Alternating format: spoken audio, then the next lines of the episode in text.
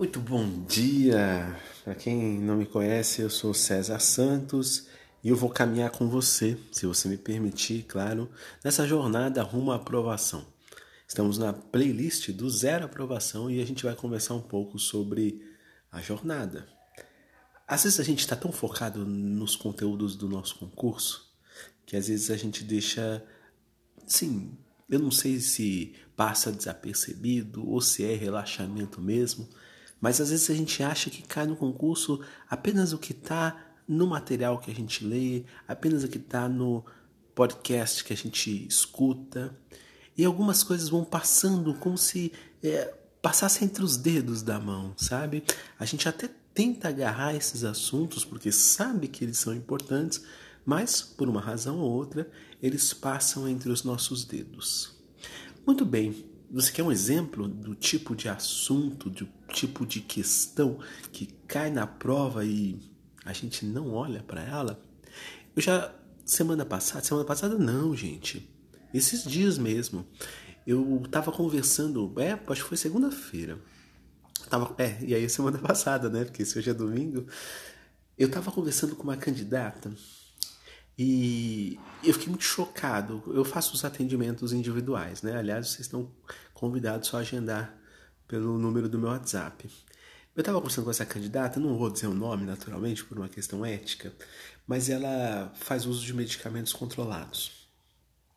E ela me perguntava se ela poderia estudar ou ter chance de ser aprovada no concurso porque ela entende que os medicamentos controlados sejam um obstáculo para a aprovação dela. Que noia, né? Que, que situação.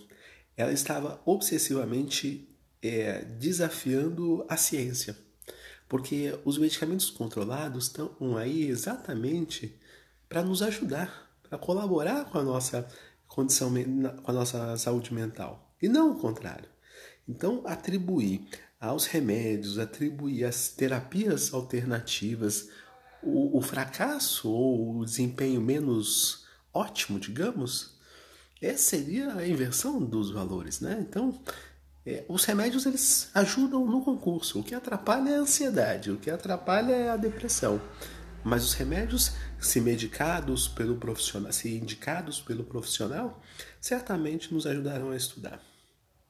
Bem, Houve uma fase que muita gente falava da tal da ritalina, né? Já ouviram falar da ritalina para aumentar a concentração? Gente, eu não recomendo não, sabe? Não recomendo porque eu acho que a gente pode lidar com o corpo, e aí entendendo a mente como parte do corpo, lidar com o corpo a partir do que ele sinaliza para a gente, né?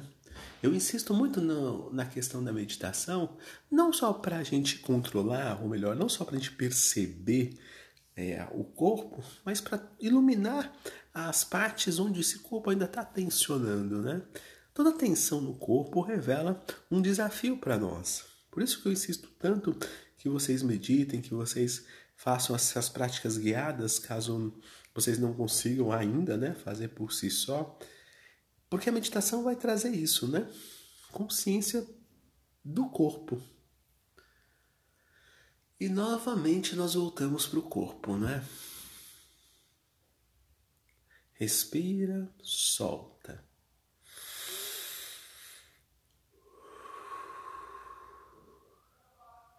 Respira. Solta.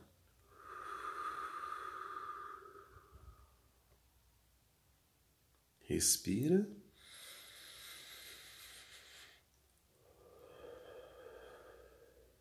solta. Basicamente, esse é o exercício.